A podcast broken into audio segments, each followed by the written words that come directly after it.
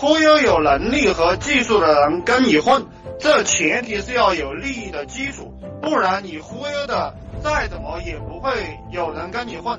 那这个利益基础是不给他底薪，跟他谈分成三七或者二八，高薪水。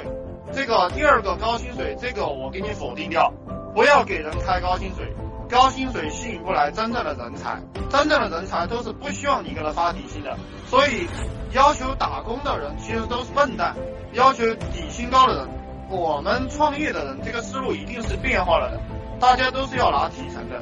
而且创业开始一定是不招员工的，大家要记住这一个套路。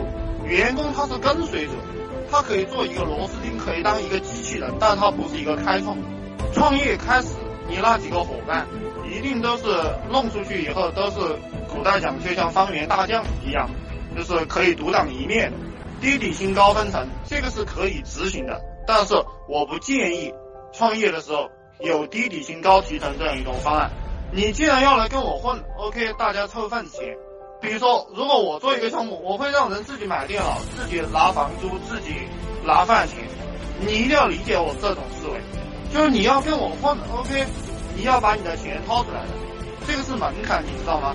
那个西点军校就是美国培养出来很多这个很了不起的将领的这个学校，这个新生进去，好多人要被打一顿的，你受得了你就玩，受不了你就滚。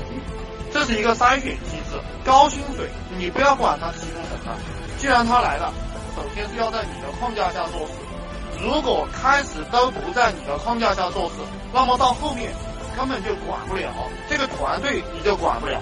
最开始的时候，这个团队一定是独裁主义者，不要给我讲什么要民主啊，要人命啊，这个是骗傻，懂吗？这个团队才刚开始，你民主的话，这个事情别做了。特别是现在有些人上了几年班，或者是呃有点水平啊，或者是读了几本书，他老是喜欢讲这些道理、讲理论。谁要当 CEO 都可以在这儿几个人可以讨论半年。你让他去做事，他不做事，他成天就在那儿争权夺利。不要这种人，这种人也成不了事。我们最开始就是，既然你能把他招来，那说明一个什么情况呢？那说明你的能力比他强，对不对？你的能力比他强，他不听你的，他到底要干什么？创业一定要有王者风范，你要有这个气魄。抠抠缩缩的、畏畏缩缩的，这个就没法混。大家去理解这个东西啊，呃，就是要拉投名状，要把这个呃跟着你的开始的这几个兄弟要弄到一条船上去。怎么样做到？那就是靠你不断的去忽悠了。当然也可以讲营销。